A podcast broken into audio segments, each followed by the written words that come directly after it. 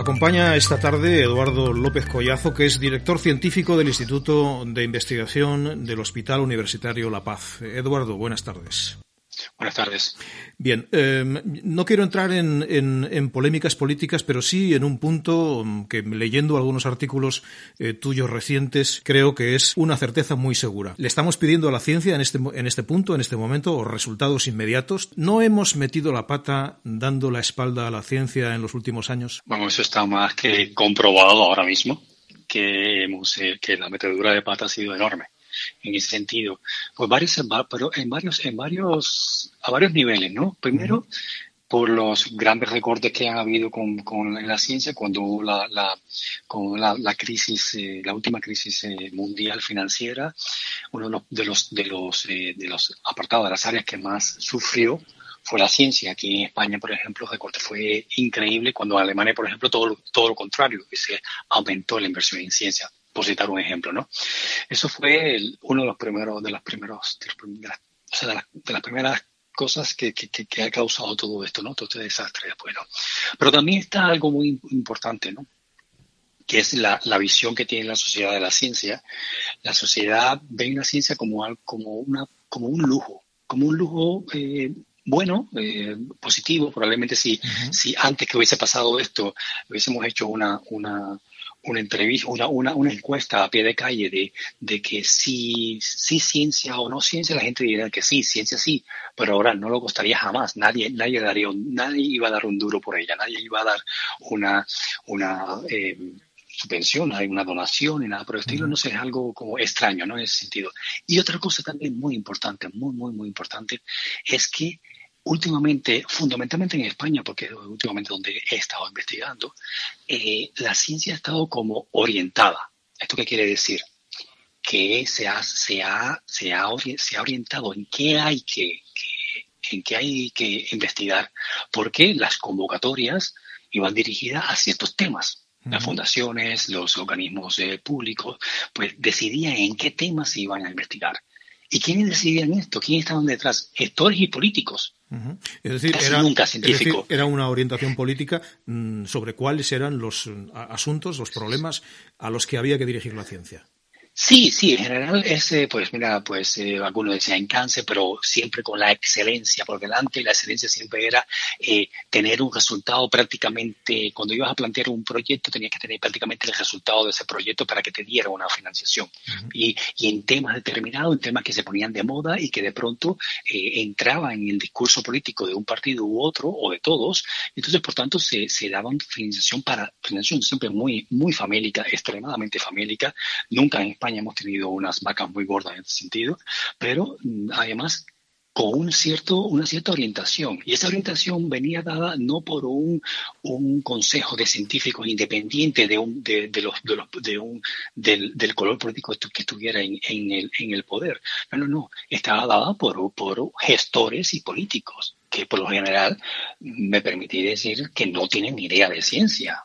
Eso está claro, como yo no tengo mucha idea de muchísimas otras cosas. ¿no? Entonces, todo es unido ha, traído esto. Por una parte, esa, esa desidia que tiene la misma sociedad de, con la ciencia, porque realmente esto está claro, muchas veces le echamos la culpa a los políticos y, sí la tienen, pero es que también lo tenemos la sociedad por elegir a políticos que no tienen sensibilidad con la ciencia.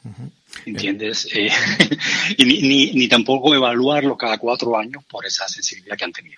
Eduardo López Collazo ha sido noticia estos días porque lanza una línea de investigación para eh, investigar cómo, cómo funciona la sepsis, es decir, cómo cuando alguien contrae el virus, su sistema inmunológico cae de manera abrupta provocando un daño orgánico que le puede llevar a la muerte, y enseguida em, consigues eh, financiación. Estamos en esa paradoja, ¿no? que cuando el problema lo tenemos eh, en casa y lo tenemos de una manera trágica, entonces em, sí hay financiación. Si no tenemos ese problema, eh, no la tenemos. Pero a la vez le estamos pidiendo a la ciencia em, que descubra una vacuna ya, cuando sabemos. Urgencia, no, urgencia, sí, siempre. Cuando sabemos que eso es muy lento, ¿no? Sí, es una cosa, una paradoja, ¿no? Por una parte está el hecho de que tiene, a ver, ha tenido que, que, que, aparecer una pandemia y además que la que muy real, muy muy palpable, con cosas muy palpables. Un tercio de la, del, planeta está confinado, por tanto eso es muy palpable, ¿no? Se ha tenido que saber que surgió un estado de esa manera para que eh, el, planeta entero se, tome conciencia y bueno, los poderes económicos y políticos tomen conciencia de que la ciencia es importante y hay que invertir en ella, ¿no? Eh, eso está claro. Si no, no hubiese sido así, no hubiese sido así, porque hemos tenido muchas, muchas otras eh, enfermedades que era importante poder, poder, poder tener que invertir en ella, entre ellas la sepsis. La sepsis es una enfermedad que mata a una gran cantidad de personas en el mundo, pero no estoy hablando de un mundo del tercer mundo donde hay mucho más infecciones y poco control. No, en el llamado primer mundo, en el llamado primer mundo aséptico y rico, mata muchísimo más que muchos tipos de cáncer juntos y mata mucho más que muchos que, que, infarto de miocardio, por ejemplo, ¿no? Sin embargo, prácticamente no se da, no se da, no se da eh, eh, financiación a ese tipo de, de enfermedad porque, bueno, no ha sido popular, los medios no se hacen eco de ella, el, eh, mata en muy poco tiempo, la persona que lo sufre no, no tiene, no tiene, la, eh, o sea, no tiene el, tiempo necesario para poder hacer eh, eh, un story en Instagram o un, hilo en Twitter diciendo sufro de esta enfermedad, por tanto ayudadme. No, no, no. Entonces, por tanto, ha sido una enfermedad que existe, que mataba, mataba muchísimo, sin embargo, la población nunca exigió que esto era importante y que se, se, pusieran eh, fondos para ello. Por tanto, los gestores y los políticos tampoco lo hicieron. ¿Qué pasa? Hoy por hoy tuviéramos, si, si hubiese sido de otra manera, tuviéramos herramientas para controlar un poco más eficientemente lo que está pasando en el, en el COVID-19, porque como bien dijiste, al principio hay una especie de tormenta de una, una tormenta de citoquina, una tormenta de, terrible donde el, el, cuerpo trata de evitar esa infección. Hay muertes por esa, por esa, por esa tormenta porque realmente el, mismo cuerpo te mata. Y también después, eh, si, si, pasas esa tormenta, puede llevarte a una, le llamamos un estado de inmunosupresión donde no se reactivan los, los, la inmunidad adaptativa que necesita para poder concluir de una manera buena para el, para el paciente, o sea, eh, eh, beneficioso para el paciente la, la, la, infección. Y eso es lo que ocurre en la sepsis y bueno, y eso es lo que no hemos tenido mucho dinero para, para, para poder investigarla y por eso hoy por hoy no tenemos herramientas mejores para tratar el COVID-19. Tú le has llamado a esta situación la Tercera Guerra Mundial. Hace dos meses esto nos habría parecido una exageración. Hoy, evidentemente, no. Eh, fíjate que también estos días se ha hecho viral un viejo vídeo de Bill Gates donde, donde advertía de que teníamos grandes ejércitos preparados para una guerra que no era el principal enemigo. Exacto, sí, sí, sí, eso es algo que, que, no, bueno, algo que, que desde, desde, luego, desde incluso desde, si las, personas que le gustan leer, de eh, la guerra de los mundos, a, a, los extraterrestres los vencíamos, los vencíamos con los virus, exactamente, y ahora son los virus los que, tratan de, que están tratando de vencernos a nosotros, ¿no? Hay miles de virus que todavía no conocemos, ¿habrá una cuarta guerra mundial? Eso probablemente, eso probablemente pueda pasar. O sea, lo, bueno, yo creo que la humanidad va a aprender bastante de, de, todo esto y, y, y, veremos en el futuro cómo, cómo, cómo vamos a empezar a tener mucha más financiación para, para este, todo este tipo de, investigación. Hay alrededor de una, hay una cifra, hay unos 320 mil eh, eh, eh, virus en mamíferos por descubrir según, según algunos estudios, y alguno de ellos puede ser la próxima pandemia, ¿no? Entonces, eh, de hecho ya un, un, coronavirus fue una pandemia hace, hace un tiempo, y en España, por ejemplo, se cerró la línea de investigación, se cerró una línea de investigación en este sentido, porque no era importante. Un gestor vio que no era importante. Bien, eh, se ve que estamos eh, bastante despistados en general. Em, una pregunta, nos ha llamado la atención, que ha sido el pretexto de esta entrevista, la convocatoria de un hackathon en Madrid. Eh, ¿Qué es? ¿Cómo se desarrolla? ¿Y qué pretende? ¿Qué busca? Pues mira, lo que pretende es, es, es una, una tormenta de ideas, una tormenta de ideas que venga desde la sociedad del conocimiento, está está promocionado por una, por una persona que realmente yo admiro bastante, o sea, y sin ningún tipo de, de, o sea, no, hay nada político en ello, ¿eh? no, absolutamente no hay nada político en ello, sino es que, que, que realmente tiene una, lo conocí, y bueno, tiene una capacidad bastante interesante, es un, un, un, ilustrado, ¿no? Es que es Eduardo Sicilia, que es el que el, el, actual consejero de ciencia en la comunidad. Y bueno, pues es una idea que ha tenido de, de, de que se reúnan virtualmente una gran cantidad de, de pensadores, científicos, humanistas, eh, personas que, que, tenían algún tipo de criterio, tienen, tienen experiencia en, ciertos ámbitos para, para promover para promover acciones en la comunidad en Madrid fundamentalmente y que se puedan copiar por cualquier otro lugar, ¿vale?